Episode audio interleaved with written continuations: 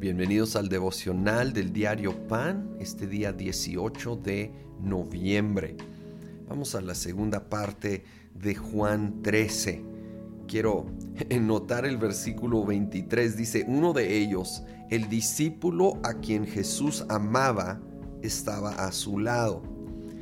Ahora, vamos a hallar esta frase repetido aquí y el contexto nos dice que era Juan precisamente. El discípulo a quien Jesús amaba se refiere al apóstol Juan. Lo interesante es que el autor del Evangelio es Juan mismo.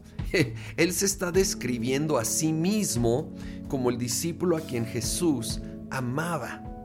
Y pudiera sonar como soberbio, pero acuérdate, toda la escritura es inspirada por Dios. Él fue inspirado por Dios a definir o a describirse de esta manera y realmente es genial. Eh, eh, su definición, su característica principal era que él era amado por Jesús. ¿Y qué crees? No es exclusivo de él. Realmente todos que hemos entregado nuestra vida a Cristo Jesús y caminamos con Él, somos el discípulo que Jesús ama somos amados, eres amado. Hay que creerlo como Juan lo creyó. Saber que no es por mi desempeño. Juan tenía sus errores, algunos los encontramos en los evangelios. Tenía sus fallas, de repente sus arranques de ira y de competencia, de querer ser él y su hermano los principales al lado de Jesús.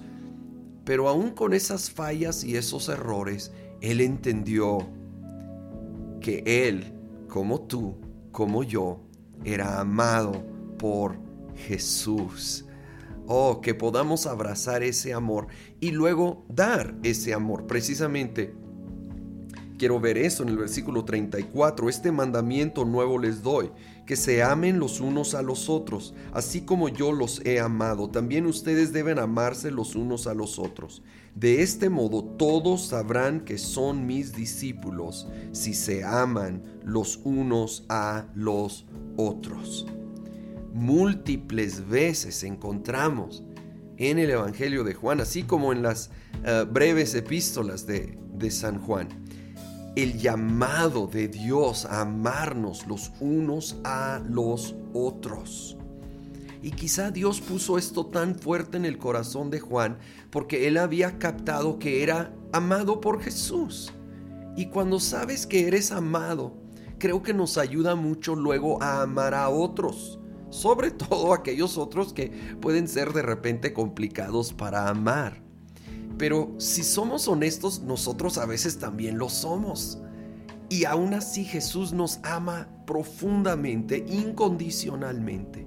Así que te animo hoy a creer y recibir ese amor incondicional de Dios, pero también regalarlo, también extenderlo, perdonar y amar a los que nos rodean. Dice que de este modo todos sabrán que son mis discípulos, dijo Jesús, si se aman los unos a los otros. Qué mejor motivación.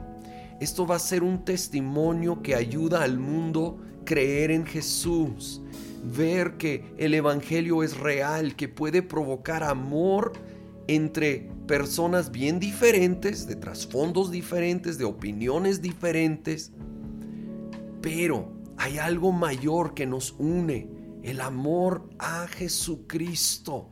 Y cuando nosotros abrazamos ese amor y regalamos ese amor, el mundo empieza a ver esto es real y entonces puede ir penetrando eh, prejuicios y, todo tipo de, de barrera que puede haber hacia el Evangelio.